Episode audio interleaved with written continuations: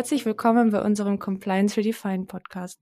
Newsletter und E-Mail-Werbung sind nach wie vor eines der beliebtesten Werbemittel, aber tatsächlich oft nicht compliant. Wieso das so ist, was man rechtlich beachten muss und wie man das Ganze umsetzen kann, dass es eben compliant ist, das klären wir in diesem Podcast.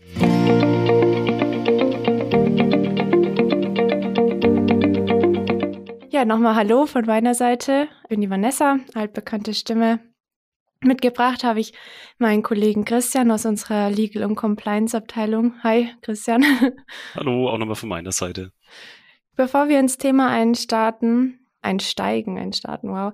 Eine ganz kurze Info noch. Vielleicht hat es der ein oder andere mitbekommen, der jetzt schon länger dabei ist oder der die Sachen ganz genau anschaut. Unser Podcast ist nämlich umgezogen. Also der Podcast heißt nicht mehr PIA Podcast oder PIA Compliance Redefined, sondern nur noch Compliance Redefined. Das hat den Grund, dass wir eine Medienmarke von Valvisio geschaffen haben, den Compliance Insider, unter dem wir unsere kompletten Medienformate bündeln. Also hier gibt es dann in Zukunft den Podcast, aber auch Blogbeiträge, wir haben Checklisten und wir haben auch jede Woche ein spannendes, aktuelles oder auch ein wegweisendes Urteil der Woche, was beschrieben wird und was Auswirkungen für die Praxis zeigt. Genau, der Link dazu ist natürlich in den Show Notes, also da gerne einfach mal durchklicken, compliance-insider.com und da, wie gesagt, findet man ab sofort den Podcast. Deswegen heißt der jetzt auch Compliance Insider, Compliance Redefined im Prinzip. Dann starten wir ins Thema. Newsletterversand, E-Mail-Werbung ist ein riesiges Thema, also schon seit Jahrzehnten im Prinzip. Aber tatsächlich immer noch nicht so ganz rechtlich korrekt überall welche Stolpersteine oder welche Herausforderungen haben wir denn eigentlich, wenn es um Newsletterversand oder E-Mail-Werbung allgemein geht, Christian? Genau, also wie du schon sagst, Probleme gibt es da schon lange und die wird es bestimmt auch weiterhin geben. Wir haben eben zum einen das Thema, muss ich eine Einwilligung vorhalten können, wenn ich E-Mail-Werbung betreibe, beziehungsweise wie muss die Einwilligung ausschauen? Und dann jetzt im datenschutzrechtlichen Sinne gibt es eben auch immer häufiger Probleme mit dem Drittlandstransfer. Also wenn ich ja, Anbieter E-Mail-Marketing-Tools einsetzt, die eben irgendwo im datenschutzrechtlichen Drittland sitzen. Du hast zwei große Herausforderungen genannt. Warum sind die denn so problematisch oder was heißt problematisch, aber warum sind die denn herausfordernd? Welche Gesetze gelten denn hier, die man beachten muss? Also viel ähm, Verwirrung, würde ich fast schon sagen, in der Praxis kommt, glaube ich, daher, dass hier sowohl DSGVO als auch UWG eben einschlägig sind und das werden wir dann auch gleich machen. Man muss sich ein bisschen damit beschäftigen, wie die denn eigentlich zusammenhängen. Und abseits davon ist das Telemediengesetz auch noch einschlägig, wo wir nur im Rande drauf eingehen werden. Ich glaube, häufig ist auch das Problem, dass wenn wir jetzt von der rechtlichen Perspektive rangehen und uns überhaupt erstmal mit dem Begriff, was ist denn eigentlich Werbung auseinandersetzen, gilt hier eine recht breite Definition. Im Grunde ist das eigentlich fast jede absatzfördernde Maßnahme eines Unternehmens. Und das ergibt dann häufig eben noch die Schwierigkeit, dass manche Unternehmen, glaube ich, gar nicht wissen, dass sie gerade Werbe- oder Direktwerbung betreiben. Beispielsweise kann das unter Umständen auch schon bei ähm, Zufriedenheitsbefragungen oder ähnlichem der Fall sein. Und dann werden eben oft die rechtlichen Anforderungen vernachlässigt. Das ist ein guter Punkt. Ich glaube, wenn man Newsletter hört, denkt man sofort daran, dass es Werbung ist. Aber wenn man Werbung wirklich oder der Gesetzgeber fasst es ja sehr breit mit alle absatzfördernden Maßnahmen, dann fallen da auch natürlich andere Dinge darunter, die dann gegebenenfalls per E-Mail passieren. Und du hast jetzt Kundenzufriedenheitsbefragungen angesprochen. Das wäre jetzt was, wo ich persönlich vielleicht nicht auf den ersten Gedanken dran denken würde, dass es schon Werbung ist. Auf dem zweiten natürlich ist schon logisch, aber Genau, aber ah. auch hier unter Vorbehalt, also es kommt auch immer ein bisschen auf die konkrete Ausgestaltung an, wie man es dann betreibt, diese Zufriedenheitsbefragungen beispielsweise. Genau, aber ich glaube, es ist trotzdem wichtig als Hinweis einfach zum Einstieg, dass wir uns nicht nur auf Newsletter-Versand hier konzentrieren, sondern eben allgemein E-Mail-Werbung. Welchen Inhalt diese Werbung dann hat oder wie die gestaltet wird, ist dann natürlich nochmal eine andere Geschichte. Dann lass uns mal auf den ersten großen Punkt eingehen, und zwar ist das die Einwilligung. Also da haben wir ja oft das Problem, dass sie entweder fehlt, das ist jetzt ja gar nicht mehr so oft, glaube ich, der Fall, aber ähm, oft ist sie einfach falsch oder mangelhaft oder einfach dadurch dann nicht rechtlich gültig. Kannst du uns da erstmal erklären, Christian, wie schaut denn die Rechtslage aus? Wo müsste ich denn reinschauen, um zu erfahren, was ich beachten muss? Genau, das ist bei der E-Mail-Direktwerbung eben der Punkt, wo man also da machen wir jetzt erstmal den trockenen Teil sozusagen, das ein bisschen rechtlich nachvollziehen muss, woher denn das Erfordernis eigentlich kommt. Wenn man jetzt mal mit dem Datenschutz anfängt, da ist ja die DSGVO einschlägig und da wissen wir ja schon, dass wir Daten, personenbezogene Daten, in dem Fall jetzt eben die E-Mail-Adresse, nur verarbeiten dürfen, wenn wir eine Rechtsgrundlage haben. Und da ist eben so die bekannteste Rechtsgrundlage die Einwilligung nach Artikel 6 Absatz 1 Buchstabe A DSGVO. Interessant jetzt bei der Werbung ist aber, dass wir Werbung theoretisch auch auf den Erlaubnistatbestand der berechtigten Interessen stützen können. Die DSGVO hat in ihren Erwägungsgründen im Erwägungsgrund 47 eben ausdrücklich benannt, dass Direktwerbung ein berechtigtes Interesse sein kann. Und bei berechtigten Interessen ist es eben so, dass ich meine, also als Werbetreibender jetzt in dem Fall meine berechtigten Interessen mit dem den berechtigten Interessen der betroffenen Person gegenüberstellen muss. Stehen da irgendwelche überwiegenden Interessen oder Rechte entgegen? Und dann ist hier eben der Fall, wo dann das UWG ins Spiel kommt. Wir haben im Paragraph 7 UWG geregelt, dass eine Direktwerbung per E-Mail nur mit einer Einwilligung erlaubt ist. Und aufgrund dessen können wir eben bei dieser Interessenabwägung zu keinem positiven Ergebnis kommen im Datenschutz, wenn die Anforderungen des Paragraph 7 nicht erfüllt sind. Long story short heißt es dann, wir brauchen für die Direktwerbung auch im datenschutzrechtlichen Sinne eine Einwilligung. Außer, da gibt es einen Ausnahmetatbestand, den werden wir dann auch nochmal genauer erläutern bei Bestandskunden. Aber wenn es jetzt eben um den klassischen Newsletter geht, zu dem ich mich anmelde, brauche ich eben dann im Endergebnis die Einwilligung. Und jetzt würde ich sagen, als erstes werden wir uns mal mit der Einwilligung an sich beschäftigen und Inhalt und Form kurz behandeln. Das sehr schön erklärt. Es ist auch tatsächlich oder es kann verwirrend sein, wenn man jetzt sagt, okay, DSGVO cool, ich brauche ja gar keine Einwilligung, dass dann auch das UWG so im Hintergrund lauert und das da eigentlich dann geregelt ist, äh, ist bisschen tricky. Also das sollte man nicht vergessen. Also egal was man macht, eine Einwilligung ist immer gut und immer hilfreich. Genau. Und dann kommen wir mal auf den ersten wichtigen Teil hast du schon angekündigt. Wie muss denn so eine Einwilligung aufgebaut sein? Was muss denn da drin stehen? Welche Form muss die denn haben, dass die eben gültig ist auch? Schließt sich dann auch der, der Kreis jetzt, den wir gerade mit den verschiedenen Gesetzen hatten, weil das UWG verlangt jetzt die Einwilligungen, stellt aber selbst kaum eigentlich Anforderungen an die Einwilligung selbst. Die holen wir uns dann wieder aus der DSGVO. Und da gilt eben dann das Übliche. Also wir müssen zum einen eine ausdrückliche Einwilligung abfragen. Das heißt jetzt bei einem Newsletter beispielsweise muss ich tatsächlich eine aktive Handlung haben. Also ich muss ein Kästchen auswählen oder eine Schaltfläche eben anklicken, um eben den Newsletter zu abonnieren sozusagen. Da wieder der wichtige Hinweis, dass eben irgendwelche vorausgewählten Kästchen, auch jetzt wenn man den Grundsatz Privacy by Default nochmal berücksichtigt, also irgendwelche Voreinstellungen sind hier ähnlich wie bei Cookies auch nicht gestattet oder halt eben rechtswidrig in dem Sinne. Und ansonsten neben der Ausdrücklichkeit ist im Datenschutz ja auch immer die Informiertheit der Einwilligung eben ein großer Bestandteil.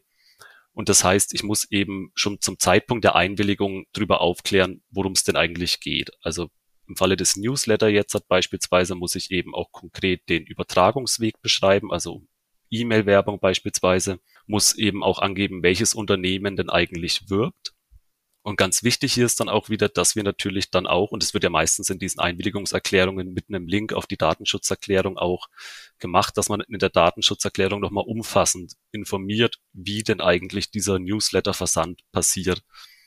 Also Themen wie, welche Daten werden erhoben, wie lange werden die Daten gespeichert. Ganz wichtig kommen wir dann auch nochmal drauf, welche Unterauftragsverarbeiter oder eben halt welche Tools werden verwendet, um diese E-Mail-Werbung zu schalten. Und das sind alles Informationen, die ich eben schon zum Zeitpunkt der Einwilligung der betroffenen Person eben mitgeben muss. Ich habe jetzt die ähm, Ausdrücklichkeit und die Informiertheit der Einwilligung schon angesprochen. Ein wichtiges Kriterium ist auch immer noch die Freiwilligkeit. Hängt zum einen auch mit dem keine vorausgewählten Kästchen eben vorgeben zusammen, unter anderem aber auch dass ich meine Einwilligungen nicht an irgendwelche anderen Bedingungen knüpfe, die mit dem eigentlichen Newsletter gar nichts zu tun haben. Nennt man das sogenannte Kopplungsverbot im Datenschutz. Also ich darf jetzt beispielsweise meinen Vertragsabschluss nicht davon abhängig machen, dass ich auch den Newsletter abonniere, wenn der damit eigentlich gar nichts zu tun hat. Das wäre dann eben die Freiwilligkeit jetzt mal kurz zusammengefasst. Und was ein ganz wichtiges Thema ist, sobald wir mit Einwilligungen arbeiten, ist eben auch immer, dass wir die Widerrufsmöglichkeit geben also eine Einwilligung ist jederzeit widerrufbar. Vor allem aber auch, dass wir über diese Widerrufsmöglichkeit aufklären, dass wir schon bei Einholen der Einwilligung eben darauf hinweisen, dass die jederzeit widerrufbar ist und dann aber auch tatsächlich bei jeder Verwendung der Einwilligung eben darauf hinweisen. Heißt im konkreten Fall jetzt, wenn ich einen Newsletter eben verschicke, ist das meistens so gelöst, dass ich unten im Newsletter dann beispielsweise einen Link haben, wo dann steht, wenn Sie keine weiteren Nachrichten dieser Art erhalten wollen, dann können Sie hier widerrufen. Das ist aber auch tatsächlich wichtig und eine Voraussetzung für die Rechtmäßigkeit der Direktwerbung, dann, dass ich da auch wirklich darauf hinweise und auch an die Art und Weise, wie dieser Widerruf kommuniziert werden kann, soll, muss, sind eben Anforderungen gestellt. Ich darf den Widerruf der Einwilligung also nicht unnötig erschweren. Wenn ich jetzt beispielsweise den Widerruf nur per telefonischem Kontakt beispielsweise oder gar per Brief oder irgendwelchen anderen lustigen Ideen ermöglichen will, dann ist es eben nicht rechtskonform, sondern im Grunde ist es meistens über eine einfache Mail oder über einen Klick auf einen bestimmten Link dann eben zu gewährleisten. Genau, vier Punkte hast du genannt. Insgesamt kann man sagen, wenn es um die rechtmäßige Einwilligung geht, dass die Einwilligung in verständlicher und leicht zugänglicher Form vorliegen muss. Also die darf auch nicht irgendwie unnötig kompliziert über 700 Klicks und so weiter sein. Und das Ganze muss in klarer und einfacher Sprache zu lesen oder vorhanden sein.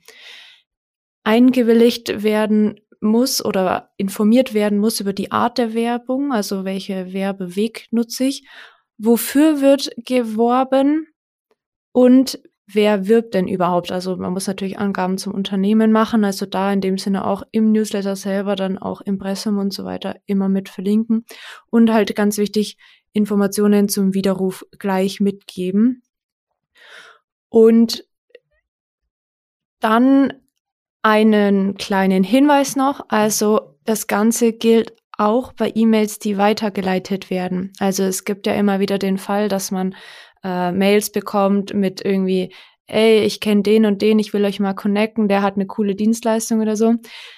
Schwierig, weil ähm, zum einen die Frage, hat man die Einwilligung von der Person, deren Daten weitergeleitet werden? Also die ist wahrscheinlich noch am ehesten damit einverstanden, wenn man kostenfreie Werbung für sie macht, aber eben ist vor allem auch die Einwilligung auf der Empfängerseite vorhanden. Also wenn ich jetzt mit einem Partner in Kontakt trete und der möchte mir von einem Dritten quasi Werbung weiterleiten, müsste er auch dafür eigentlich vorher meine Einwilligung holen.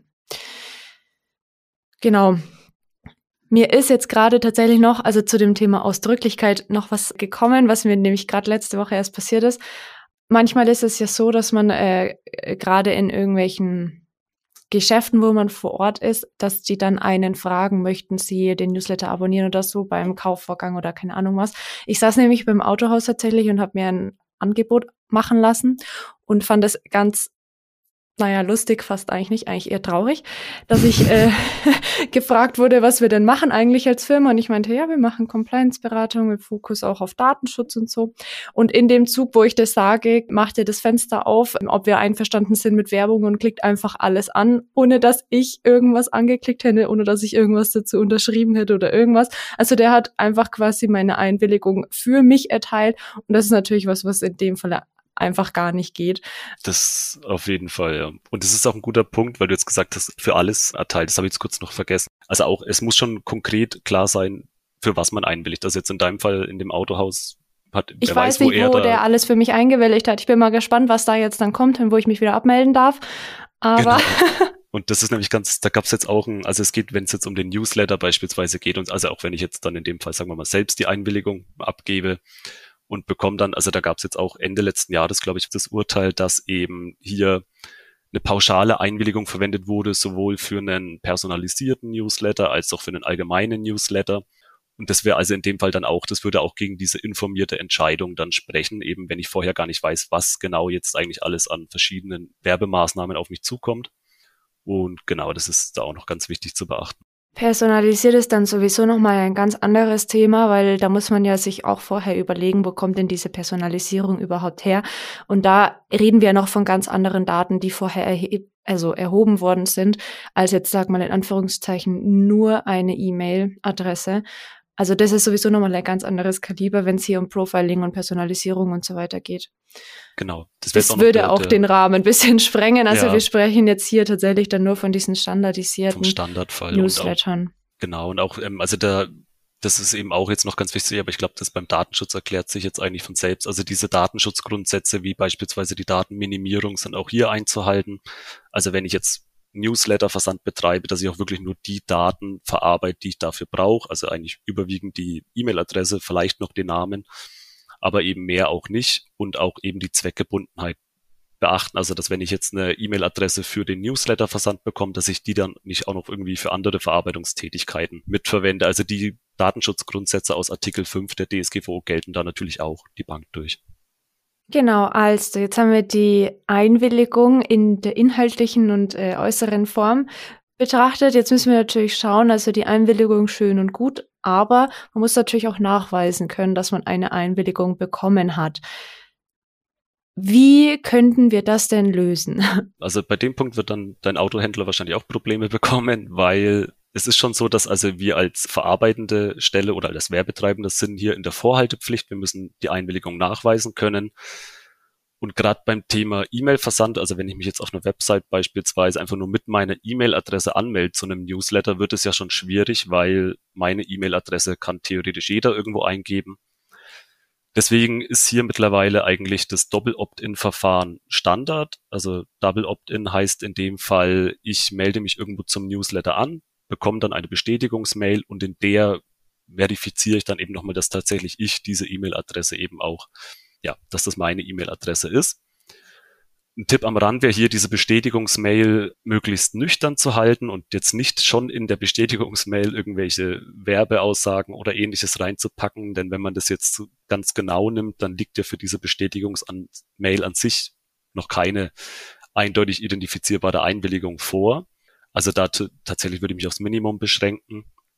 Und genau, wenn dann eben dann nachgewiesen werden konnte, dass die E-Mail-Adresse auch tatsächlich zu mir gehört, dann ist auch eben die Dokumentation auf Seiten des Verantwortlichen ganz wichtig. Also wirklich die Einwilligungen auch speichern und man sagt ja immer, die muss theoretisch dann ausdruckbar sein, wenn es irgendwie zu einem zu einem Streitfall kommen sollte und genau, also auch hier dann wieder eigentlich die, die Anforderungen an die übliche Datenschutzdokumentation. Genau, und speichern vor allem reicht nicht, wenn man quasi das bekommt und dann irgendwie ein Häkchen bei sich im CRM setzt oder so, sondern speichern muss tatsächlich nachvollziehbar sein und nicht von einem Dritten im Prinzip gemacht, durch eben zum Beispiel ein Häkchen im CRM oder so, ne?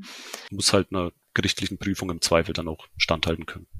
Gut, dann haben wir noch zwei Spezialfälle bzw. einen Praxistipp mitgebracht. Das eine ist, es würde, oder da sind wir jetzt auch nochmal drauf gestoßen hier in den Vorbereitungen, das ist ganz spannend, da geht es um die zeitliche Begrenzung der Einwilligung. Und da gibt es so ein bisschen zwei Meinungen, die sich nicht ganz vereinen lassen.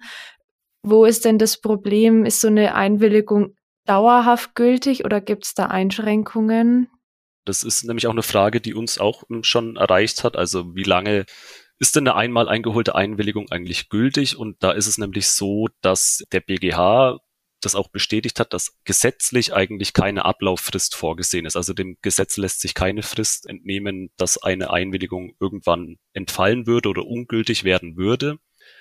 Jetzt ist es aber so, dass auch beispielsweise von der Datenschutzkonferenz die Meinung vertreten wird, dass eben eine transparente Verarbeitung und eben auch unter Berücksichtigung von Treu und Glauben eben schon davon ausgehen kann, muss, wie auch immer, dass eben eine Einwilligung jetzt nicht für ewig gilt. Gerade den Sonderfall, den wir ja auch schon mal besprochen hatten, dass eben, wenn ich jetzt eine Einwilligung einhole und dann erstmal gar nicht aktiv werde und dann erst irgendwie zwei Jahre später oder so aus dem Nichts kommt dann gestützt auf diese Einwilligung eben der erste Newsletter.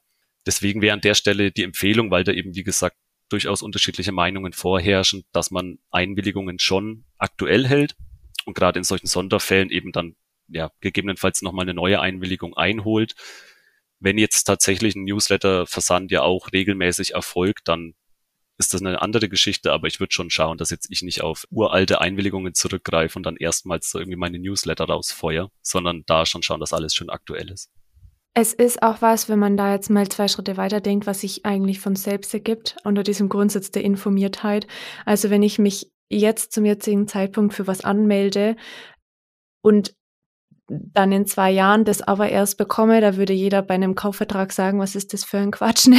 Und bei Einwilligungen ist es im Prinzip dann sehr ähnlich. Also da einfach, also wenn die Kunden oder die Interessenten, wie auch immer, jetzt sich für was interessieren, dann sollte man das denen auch möglichst zeitnah liefern und nicht eben davon ausgehen, dass in zwei Jahren das Ganze immer noch genauso relevant ist. Zumal dann ja auch, das ist da auch noch ein wichtiger Hinweis, also die dann auch wirklich geguckt werden muss, wenn man es denn so betreiben wollen würde auf eigene Gefahr, ähm, ist der Grundsatz ja der Zweckgebundenheit noch ganz bedeutend. Also die Einwilligung ist ja nur für diesen einen spezifischen Zweck erteilt worden und an den muss ich mich auch halten, egal wie lang das jetzt her ist. Also auch wenn ich jetzt beispielsweise die Einwilligung für den Newsletter-Versand verwende, dann muss ich da immer auch schauen, was wurde konkret im Zeitpunkt der Einwilligung vereinbart. Und wenn ich dann meinen Verarbeitungszweck in dem Fall beispielsweise ändern möchte, da gibt es dann wieder eben datenschutzrechtliche Anforderungen, was dann an Informationspflichten und so weiter alles einzuhalten sind. Im Grunde muss dann die Einwilligung nochmal erneuert werden. Genau, also man kann das wirklich eigentlich sehr einfach doch zusammenfassen, indem man sagt, also sagt den Leuten einfach, wofür sie sich anmelden, wofür sie einwilligen, wirklich konkret, transparent, alles einfach reinschreiben und dann ist das eigentlich auch kein Thema. Aber die Leute müssen halt in der Lage sein, selber zu entscheiden und auch selber verstehen zu können, wofür willige ich ein. Und wenn man das dann nutzt, dann ist das alles cool.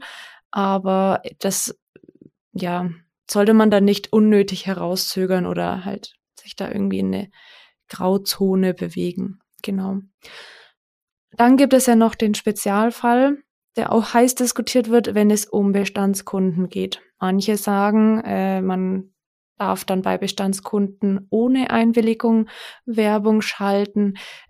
Manche sagen das nicht. Gibt es da Einschränkungen? Wie ist da die rechtliche Lage oder auch deine Meinung dazu, Christian? Grundsätzlich ist der Seite recht zu geben, die sagt, das kann man theoretisch machen. Aber ich glaube, das Problem ist, dass es häufig falsch gemacht wird. Also der, diese Bestandskundenausnahme kommt aus dem Absatz 3 vom Paragraph 7 UWG. Und der gibt eben bestimmte Vorgaben, wann denn eine einwilligungsfreie Direktwerbung zulässig ist. Und dann wären wir jetzt, um jetzt wieder den Kreis, um am Anfang diese Unterscheidung zwischen DSGVO und UWG zu schließen, dann würde jetzt hier, wenn die Voraussetzungen des 7 Absatz 3 UWG erfüllt sind, würde man eben auch in dieser Interessenabwägung nach der DSGVO zu einem positiven Ergebnis kommen. Und dann würde eben die datenschutzrechtliche Einwilligung in dem Fall dann auch nicht erforderlich sein, weil man eben die berechtigten Interessen als Rechtsgrundlage hat. Wichtig aber hier die Voraussetzungen, die der Paragraph 7 Absatz 3 uns mitgibt und die müssen vor allem auch kumulativ vorliegen, also es müssen alle erfüllt sein. Der Reihe nach durch wäre es erstmal, dass die Erhebung der Daten überhaupt erst im Zusammenhang mit dem Produktverkauf oder der Dienstleistung erhoben wurden. Auch hier dann wieder bei der Datenerhebung haben wir dann natürlich wieder die ähm, datenschutzrechtlichen Informationspflichten, also die sind dann hier auch einzuhalten. Aber wichtig eben, dass ich jetzt nicht die, ja, also dass ich wirklich im Zusammenhang mit dem Produktverkauf die E-Mail-Adresse jetzt in dem Fall erst erhalten habe. Dann, dass wenn ich dann eben Werbung, Direktwerbung zusende, dass die sich auch auf ähnliche Produkte und Dienstleistungen bezieht. Also dass ich jetzt, ja, wenn ich jetzt beispielsweise als Elektrohändler dann noch versuche, irgendwie für Autoreifen oder ähnliches Werbung zu machen, das wäre dann in dem Fall das No-Go. Also ich muss tatsächlich auch für Produkte und Dienstleistungen anfangen zu werben, die mit dem ursprünglich geschlossenen Vertrag eben im Zusammenhang stehen. Die empfangende Person darf dem Erhalt von Direktwerbung nicht widersprochen haben. Und da ist dann eben auch wieder der Punkt von vorn ganz wichtig. Auf dieses Recht, einen Widerspruch einlegen zu können gegen den Erhalt, muss hingewiesen werden, schon bei Erhebung und eben dann auch wieder bei jeder Verwendung muss eben darauf hingewiesen werden, dass ich diesen Erhalt von Direktwerbung auch jederzeit widersprechen kann. Kleiner Sonderfall in dem Kontext ist dann noch, was denn ist, wenn ich jetzt mich in einem vorvertraglichen Anbahnungsverhältnis befinde, aber der eigentliche Vertrag, also Kaufvertrag jetzt oder Bestellung, wie auch immer, eben nicht zustande kommt oder storniert wird, dann entfällt auch dieser Erlaubnistatbestand aus dem Paragraph 7 Absatz 3 UWG, also der gilt wirklich nur für Bestandskunden im Sinne von, ich habe hier einen wirksamen und auch abgeschlossenen Vertrag oder eben Dauerschuldverhältnis vorliegen und nicht irgendwie einen stornierten Vertrag oder einen nicht zustande gekommenen Vertrag. Sehr wichtiger Hinweis. Die Frage oder die Praxisfrage, glaube ich, über die man jetzt hier am meisten diskutieren könnte, ist, was sind denn ähnliche Produkte? also. Kann man, kann man drüber sprechen, ja, das stimmt. Ist Tee schon ähnlich zu Kaffee, weil es beides Getränke sind? Wenn ich Werbung für Kaffee mache, dürfte ich dann auch Werbung für Limo machen oder ist das zu weit weg? Ne? Also naja. da glaube ich, muss man dann im Einzelfall mal schauen. Aber die Möglichkeit gibt es unter gewissen Voraussetzungen, dass man seinen Bestandskunden eben auch ohne Einwilligung Werbung zukommen lässt. Ist übrigens, um das einzuschränken jetzt auch. Also beispielsweise bei so Verbrauchsgütern, wenn ich jetzt irgendwo einen Drucker verkauft habe, dann könnte beispielsweise auch dann die Werbung für Druckerpatronen. Wäre dann jetzt in dem Sinn ein ähnliches Produkt, das ja im Zusammenhang mit dem wirklich geschlossenen Kaufvertrag. Aber wie du schon sagst, in den meisten Fällen werden sich hier die Geister scheiden, wann jetzt was mit welcher Produkt oder Dienstleistung ähnlich vergleichbar ist. Aber also ich glaube dann, wenn man da eine, eine sinnvolle Prüfung vornimmt, was man da bewirbt, dann ist das auch auf jeden Fall machbar. Aus Kundensicht gesprochen oder aus Empfängersicht gesprochen ist es ja so, ich meine, oft hat man eh das Häkchen am Ende vom Bestellprozess, ob man den Newsletter empfangen möchte. Wenn ich den da schon bewusst nicht setze, ne, dann ist die Frage, ob er dann auch trotzdem Interesse hat an weiterführenden ähnlichen Produkten oder Dienstleistungen kann man sich jetzt drüber streiten. Aus Unternehmersicht ist Erwerbung natürlich wichtig. Da würde ich es auch eher rausschicken, aber aus Kundensicht oder Kundenfreundlichkeitssicht, wenn man davon ausgeht, dass die Kunden ein bisschen mitdenken. Den zweiten Punkt, den wir noch mitgebracht haben, das ist die Software oder die Plattform, über den man Newsletter oder E-Mail-Direktwerbung raussendet. In den seltensten Fällen macht man das ja direkt aus seinem E-Mail-Programm. Also die wenigsten werden wahrscheinlich einen E-Mail-Verteiler in Outlook oder so angelegt haben für ihre Newsletter, sondern man nutzt eben da Drittprogramme, was weiß ich, Salesforce oder RapidMail oder was es da alles gibt auch da muss man natürlich ein bisschen schauen, was die DSGVO hergibt und ob man die dann dafür überhaupt nutzen kann. Da haben wir dann wieder das übliche Thema der, der Auftragsverarbeitung. Also wenn ich jetzt jemanden beauftrage, eben mit dem Newsletter-Versand beispielsweise, also irgendein Tool wie die von dir auch schon aufgezählten, dann brauche ich zum einen erstmal immer einen Auftrag oder einen Vertrag zur Auftragsverarbeitung. Also ich muss eine, eine Vertragsgrundlage für diese Verarbeitung haben.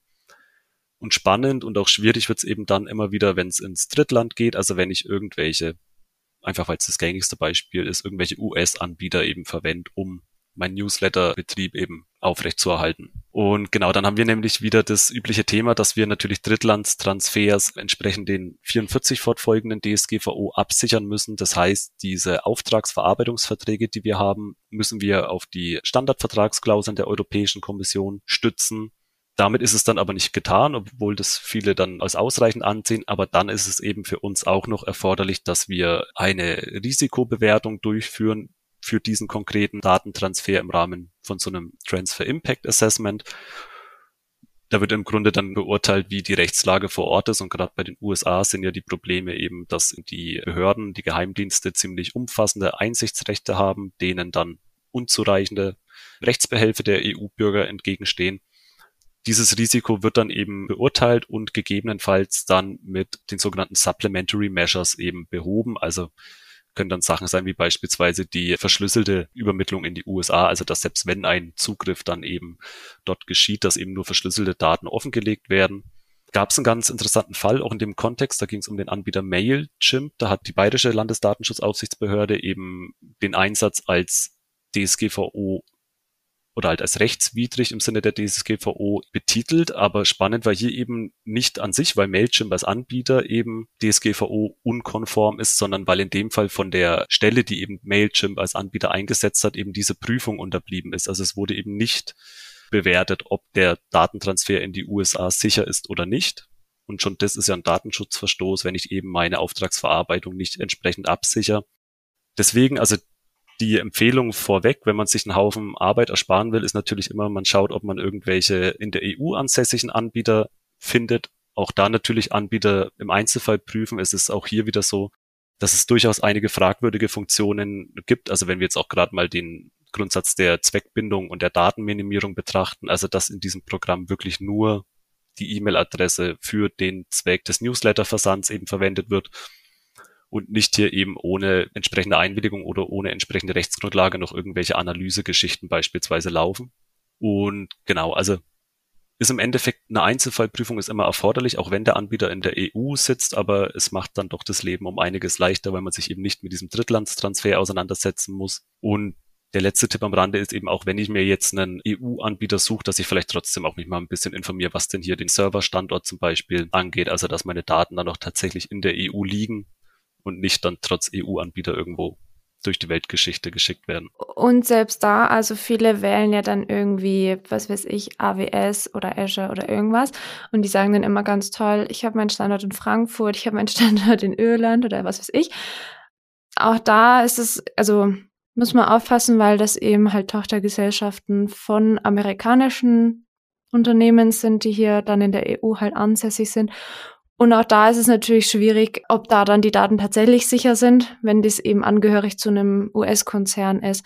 Also da ist auch die Empfehlung, dass man da genauer hinschaut und halt selbst wenn der Serverstandort dann innerhalb der EU ist, dass man guckt, okay, von wem wird es eigentlich dann zur Verfügung gestellt und ist der denn tatsächlich auch deutsch oder europäisch oder hat der halt irgendwelche Verbindungen noch in Drittstaaten, wo wir dann wieder die Problematik hätten, dass halt da irgendwie was dranhängt, wo man sich nicht ganz sicher ist, gucken die nicht vielleicht doch rein oder werden die dann, nee, ist nicht, im Zweifelsfall gezwungen reinzugucken von der Muttergesellschaft oder wie auch immer.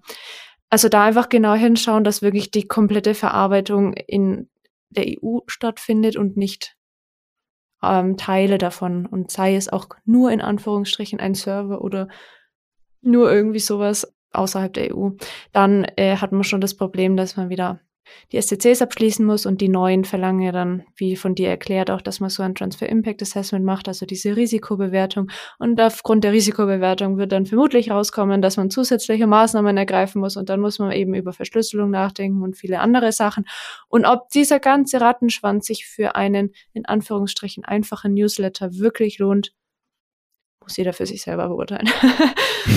genau, also das wie du sagst, die Verarbeitungskette auch nach dem direkten Unterauftragsverarbeiter muss ich natürlich auch im Blick haben. Also es ist möglich, auch mit US-Anbietern, aber es ist, der Aufwand ist schon nicht zu vernachlässigen, ja. Genau. Dann fasse ich das nochmal alles zusammen, was wir jetzt besprochen haben. Also zum einen vorneweg, dass man sich im Klaren sein muss, handelt es sich bei meiner E-Mail-Versand überhaupt um Werbung, was oft tatsächlich der Fall ist. Und dann ist eben wichtig, dass man zum einen eine Einwilligung hat, die leicht verständlich ist und auch informiert. Also wer wirbt über welchen Kanal für was und im ja, man kann dazu schreiben, wie oft man wirbt, aber da sollte man ein bisschen vorsichtig sein. Es ist rechtlich nicht gefordert. Und wenn man das wie oft nicht einhält und zum Beispiel überschreitet, da gab es auch schon eine Entscheidung, dass das dann als Spam eingeordnet wurde oder dass halt dann ein anderes Unternehmen dagegen sich beschwert hat. Also das am besten weglassen, einfach nur schreiben, wer wirbt, worüber, für was. Dass In regelmäßigen Abständen. Genau, in regelmäßigen Abständen. Das ist der Zusatz, der sollte dazu sein, aber man sollte nicht konkret schreiben, einmal die Woche oder einmal im Monat oder so, weil da äh, handelt man sich dann eher Probleme ein. Dann ganz wichtig, die Einwilligung muss freiwillig sein und auch ganz bewusst gemacht werden. Also es darf kein Dritter machen. Deswegen ist ja auch dieses Double Opt-in so wichtig. Früher hat man sich ja mal den Spaß erlaubt, wenn man Leute nicht mochte oder so, die einfach zu allen möglichen Sachen per E-Mail anzumelden. Auch Spaßsachen, keine Ahnung, da hat man die dann angemeldet. Bei irgendwelchen Jobportalen auf der Suche nach Clownsstellen oder so, weiß ich nicht. Hab ich, also, habe ich schon mitbekommen. das, genau, darf eigentlich nicht sein. Also derjenige, der die E-Mail oder die Werbung empfängt, muss selbstständig und freiwillig da einwilligen und muss auch wissen, wofür er einwilligt und eben aufpassen, dass man nicht so Kopplungen macht, also dass man auch wirklich nur für diese eine Sache einwilligt und das Ganze nicht noch irgendwie an was anderes gebunden ist. Und dann, was ich schon angesprochen habe, in der Praxis ganz wichtig, dass man eben dieses Double Opt-in-Verfahren nutzt, dass man auch für sich als Versender die Beweislast hat, dass eben eine Einwilligung vorliegt und dass die Einwilligung auch tatsächlich von der entsprechenden Person vorliegt. Genau, und das dann natürlich ganz, ganz unbedingt abspeichern, diese Bestätigungsmail oder halt ne, die entsprechende Einwilligung. Und dann der zweite große Punkt ist der internationale Datentransfer, den werden wir echt nicht los. Schauen Sie bitte, dass Sie eine Plattform nutzen, die selbst DSGVO-konform ist, also wo nicht nur das Programm oder der Anbieter in der EU sitzt, sondern eben auch die dahinter gelagerten Wege, also auch Serverstandorte und so weiter. Und Serveranbieter auch, also nicht nur der Standort, sondern eben auch der, das Unternehmen dahinter. Und dann der Tipp, dass aus diesem Grund eben Anbieter aus dem EU-Ausland und seien das auch Tochtergesellschaften, die dann hier in der EU sitzen, aber halt eigentlich aus dem Ausland oder aus dem Drittstaat kommen. Da ist ein ziemlicher Mehraufwand mit verbunden. Und oft ist es auch so, dass wenn man das Ganze sich intensiv anschaut, das eigentlich gar nicht richtig machbar ist oder halt nur mit erheblichem Mehraufwand machbar ist und ob sich das dann lohnt, muss man dann selbst entscheiden. Genau, so viel zum Newsletter. Ähm, eine recht praxisbezogene Folge. Dann bleibt mir zum Schluss eigentlich nur noch zu sagen, wenn Ihnen der Podcast gefallen hat, dann gerne abonnieren und auch gerne mal eine Bewertung dalassen, Apple Podcast oder Spotify oder so. Und wenn irgendwie Fragen da sind oder so, wir verlinken gerne was, ähm, dass man dann auf LinkedIn kommentieren kann oder fragen kann. Ansonsten natürlich gerne auch einfach per E-Mail sich melden, Themenvorschläge machen. Und genau, dann danke ich fürs Zuhören, fürs Beisein und freue mich schon auf die nächste Folge. Danke auch von meiner Seite fürs Einschalten. Ich freue mich auch auf die nächste Folge und bin vor allem jetzt gespannt, was du von deinem Autohändler alles erhältst an, ja, an Werbung. Vielleicht berichte ich da in der nächsten Folge mal drüber. genau, dann vielen Dank und bis bald. Bis zum nächsten Mal.